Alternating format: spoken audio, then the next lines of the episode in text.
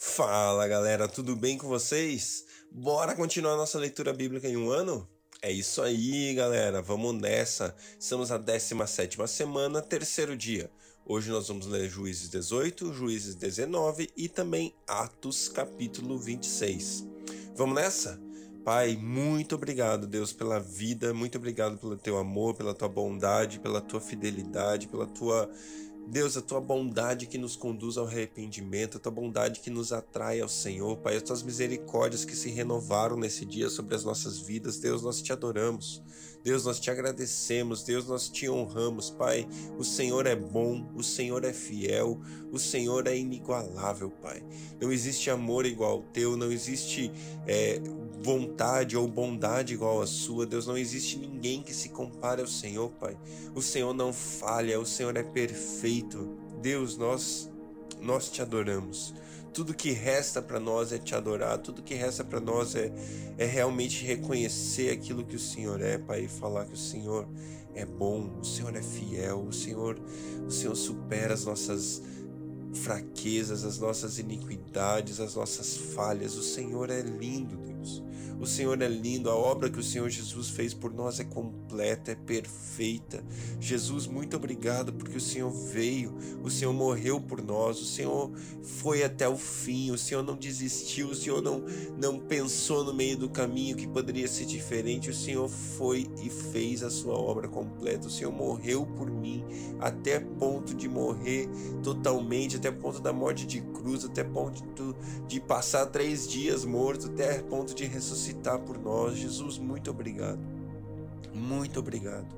Espírito Santo, obrigado porque você está aqui com a gente. Obrigado porque o Senhor veio por nós, o Senhor está por nós até que Ele venha. O Senhor é o nosso penhor, é o penhor da nossa salvação. Espírito Santo, nós te adoramos. Espírito Santo, nós te queremos. Fala conosco, fica conosco, nos ajuda, nos ensina a glorificar Jesus em tudo que a gente fizer, Espírito Santo. Nós desejamos você. Sabemos que o Senhor é, é, lindo, sabemos que o Senhor nos instrui, sabemos que o Senhor nos guia. Espírito Santo, precisamos de Ti. Seja o nosso Senhor, domine as nossas vidas, domine nossos pensamentos, nos ensine a pensar como Jesus, nos ensine a viver como Jesus, Espírito Santo. Nós desejamos isso de coração. Fala conosco no tempo de leitura dessa palavra, Hoje, Deus, que a gente possa ser edificado, transformado e que haja revelação da Sua palavra nas nossas vidas, em nome de Jesus. Amém. Glória a Deus, galera. Vamos nessa, 17 semana, terceiro dia. Juízes 18 Naquela época não havia rei em Israel, e a tribo de Dan estava procurando um local onde se estabelecer, pois ainda não tinha recebido herança entre as tribos de Israel. Então enviaram cinco guerreiros de Zorá e de Estaol para espionarem a terra e explorá-la. Esses homens representavam todos os clãs da tribo e disseram-lhe: Vão, explorem a terra. Os homens chegaram aos montes de Efraim e foram à casa de Mica, onde passaram a noite. Quando estavam perto da casa de Mica, reconheceram a voz do jovem levita. Aproximaram-se e lhe perguntaram: Quem o trouxe para cá? O que você está fazendo nesse lugar? Por que você está aqui? O jovem lhes contou o que Mica fizera por ele e disse: Ele me contratou e eu sou o seu sacerdote. Então eles lhe perguntaram: Pergunte a Deus se a nossa viagem será bem sucedida. E o sacerdote lhe respondeu: Vão em paz, sua viagem tem a aprovação do Senhor. Os cinco homens partiram e chegaram a Laís, onde viram que o povo vivia em segurança, como os sidônios, despreocupado e tranquilo, e gozava prosperidade, pois a sua terra não lhe deixava faltar nada. Viram também que o povo vivia longe dos sidônios e não tinham relações com nenhum outro povo. Quando voltaram a Zorá e a Estaol, seus irmãos lhe perguntaram: O que, que descobriram? Eles lhe responderam: Vamos atacá-los. Vimos que a terra é muito boa. Vocês vão ficar aí sem fazer nada? Não hesitem em ir e apossem-se dela. E chegando lá, vocês encontrarão um povo despreocupado e uma terra espaçosa que Deus pôs na mão de vocês terra onde não falta coisa alguma. Então, 600 homens da tribo de Dan partiram de Zorá e de Estaol, armados para a guerra. Na viagem, armaram o acampamento perto de Kiriat Jearim, em Judá. É por isso que até hoje o local a oeste de Kiriat Jearim é chamado Mané Dan. E dali foram para os montes de Efraim e chegaram à casa de Mica. Os cinco homens que haviam espionado a terra de Laís disseram a seus irmãos: vocês sabiam que numa dessas casas há um manto sacerdotal, ídolos da família, uma imagem esculpida e um ídolo de metal? Agora vocês sabem o que fazer. Então eles se aproximaram e foram à casa do jovem levita, à casa de Mica, e o saudaram. Os seiscentos homens de Dan armaram para a guerra e ficaram junto à porta. Os cinco homens que haviam espionado a terra entraram e apanharam a imagem, o manto sacerdotal, os ídolos da família, o ídolo de metal, enquanto o sacerdote e os seiscentos homens armados permaneciam à porta. Quando os homens entraram na casa de Mica e apanharam a imagem, o manto sacerdotal, os ídolos da família e o ídolo de metal, o sacerdote lhes perguntou: O que é que vocês estão fazendo? Eles lhe responderam: Silêncio, não diga nada. Venha conosco e seja nosso pai sacerdote. Não será melhor para você servir como sacerdote uma tribo e um clã de Israel do que apenas a família de um homem só? Então o sacerdote se alegrou, apanhou o monte sacerdotal, os ídolos da família e a imagem esculpida e se ajuntou à tropa. Pondo os seus filhos, os seus animais e os seus bens na frente deles, partiram de volta. Quando já estavam a certa distância da casa, os homens que moravam perto de Mica foram convocados e alcançaram os homens de Dan. Como vinham gritando atrás deles, estes se voltaram e perguntaram a Mica: Qual é o seu problema? Por que convocou esses homens para lutar? E ele respondeu: Vocês estão levando embora os deuses que eu fiz e o meu sacerdote. O que, que me sobrou? Como é que ainda pode me perguntar qual é o meu problema? Os homens de Dan responderam: Não discuta conosco, senão alguns homens de temperamento violento vão te atacar e você, a sua família perderão a vida. E assim os homens de Dan seguiram seu caminho. Vendo que eles eram fortes demais para ele, Mica virou-se e voltou para casa. Os homens de Dan levaram o que Mica fizera e o seu sacerdote e foram para Laís, um lugar de povo pacífico e despreocupado. Eles mataram todos a fio da espada e queimaram a cidade. Não houve quem os livrasse, pois viviam longe de Sidom e não tinha relações com nenhum outro povo. A cidade ficava num vale que se estende até Bet-Reob. Os homens de Dan reconstruíram a cidade e se estabeleceram lá nela. E deram à cidade anteriormente chamada Laís o nome de Dan, em homenagem ao seu antepassado Dan, filho de Israel. Eles levantaram para si o ídolo, e Jonatas, filho de Gerson, neto de Moisés, e os filhos foram sacerdotes da tribo de Dan até que o povo foi para o exílio. Ficaram com o ídolo feito por Mica durante todo o tempo em que o santuário de Deus estivesse em Siló. Juízes 19 Naquela época não havia rei em Israel. Aconteceu que um levita que vivia nos montes de Efraim, numa região afastada, tomou para si uma concubina que era de Belém de Judá. Mas ela lhe foi infiel. Deixou e voltou para a casa de seu pai em Belém de Judá. Quatro meses depois, seu marido foi convencê-la a voltar. Ele tinha levado o seu servo e dois jumentos. A mulher o levou para dentro de casa de seu pai, e quando seu pai o viu, alegrou-se.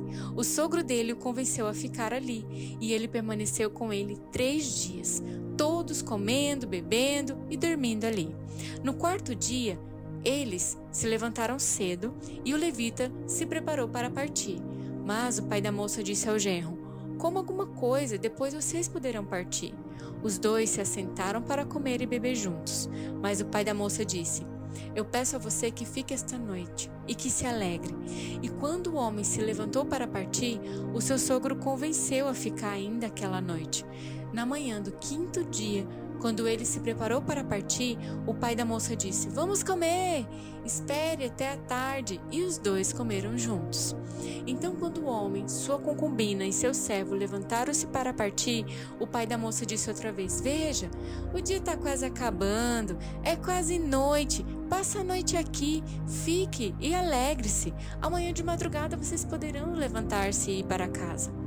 Não desejando ficar outra noite, o homem partiu rumo a Jebus, isto é, Jerusalém, com dois jumentos selados e com a sua concubina. Quando estavam perto de Jebus e já se findava o dia, o servo disse ao seu senhor: Venha, vamos parar nessa cidade dos Jebuseus e passar aqui a noite.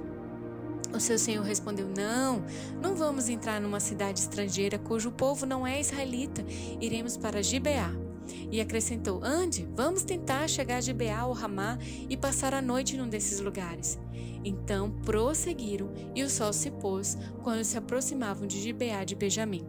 Ali entraram para passar a noite.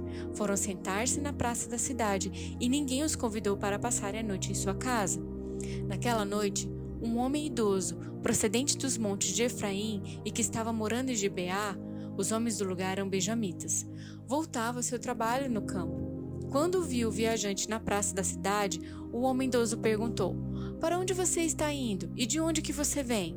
Ele respondeu: Estamos vindo de viagem, indo de Belém de Judá para a região afastada, nos montes de Efraim, onde eu moro. Eu fui a Belém de Judá e agora estou indo ao santuário do Senhor, mas aqui ninguém me recebeu em casa. Temos palha e forragem para os nossos jumentos, para nós mesmos, que somos seus servos. Temos pão e vinho para mim e para mim, a sua serva, e para o jovem que está conosco. Não temos falta de nada.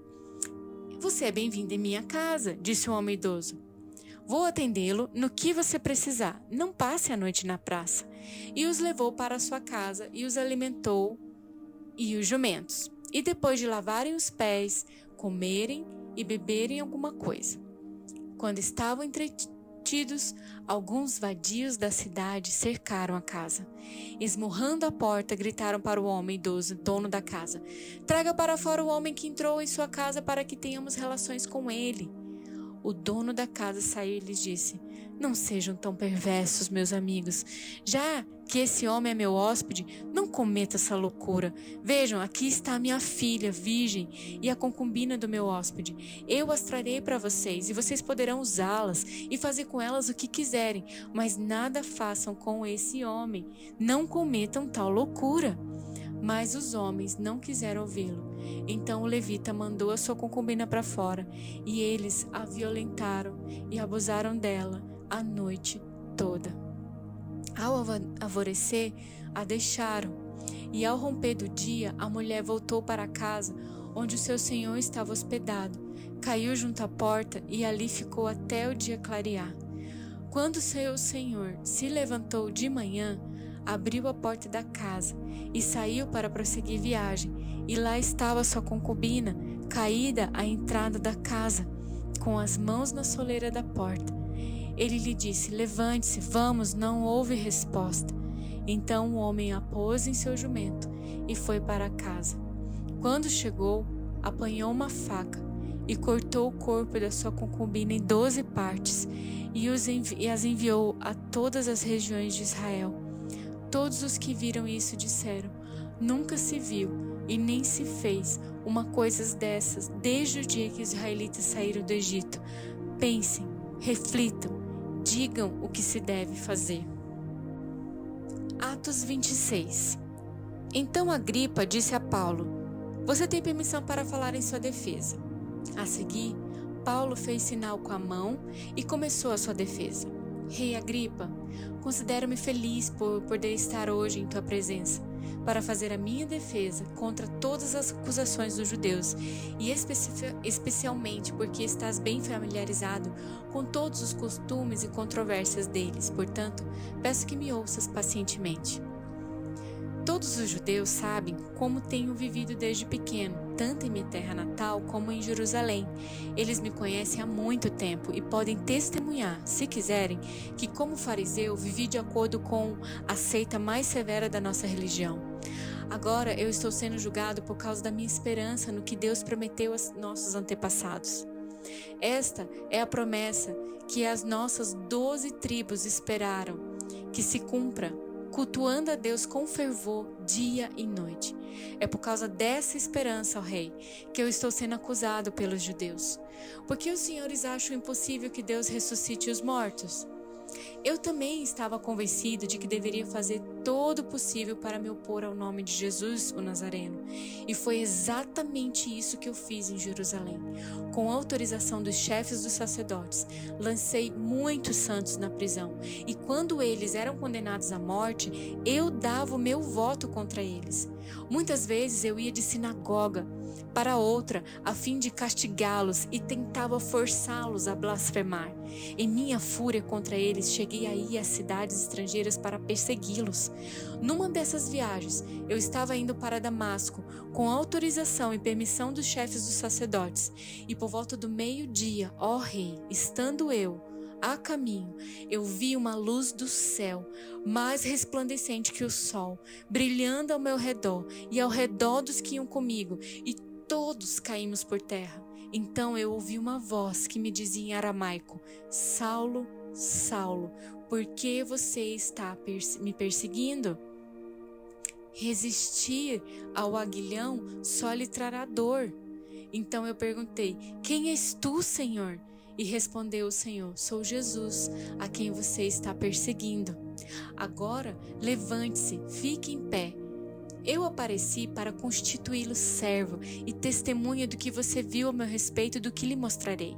Eu o livrarei do seu próprio povo e dos gentios, aos quais eu o envio, para abrir-lhes os olhos e convertê-los das trevas para a luz e do poder de Satanás para Deus, a fim de que recebam perdão dos pecados e herança entre os que são santificados pela fé em mim. Assim, Rei Agripa, não fui desobediente à visão celestial. Eu preguei em primeiro lugar aos que estavam em Damasco e depois aos que estavam em Jerusalém e em toda a Judéia e também aos gentios, dizendo que se arrependessem e se voltassem para Deus, praticando obras que mostrassem o seu arrependimento. Por isso, os judeus me prenderam no pátio do templo e tentaram me matar. Mas tenho contado com a ajuda de Deus até o dia de hoje, e por esse motivo eu estou aqui e dou testemunho tanto a gente simples como a gente importante. Não estou dizendo nada além do que os profetas e Moisés disseram que haveria de acontecer, que o Cristo haveria de sofrer e, sendo o primeiro a ressuscitar dentre os mortos, proclamaria luz para o seu próprio povo e para os gentios. A esta altura, Festo interrompeu a defesa de Paulo e disse em alta voz: Você está louco, Paulo. As muitas letras estão te levando à loucura. E respondeu Paulo: Não, não estou louco, excelentíssimo Festo. O que eu estou dizendo é verdadeiro e de bom senso. O rei está familiarizado com estas coisas e lhe posso falar abertamente. Eu estou certo de que nada disso escapou do seu conhecimento, pois nada se passou num lugar qualquer. Rei Agripa, crês nos profetas? Eu sei que sim. Então Agripa disse a Paulo: Você acha que em tão pouco tempo pode convencer-me a tornar-me cristão? Paulo respondeu: Em pouco ou em muito tempo, peço a Deus que não apenas tu, mas todos os que hoje me ouvem se tornem como eu, porém sem estas algemas. O rei se levantou, e com ele o governador e Berenice, como também os que estavam assentados com eles, saindo do salão, comentavam entre si: Este homem não fez nada que mereça a morte ou a prisão. Agripa disse a Festo: ele poderia ser posto em liberdade se não tivesse apelado para César.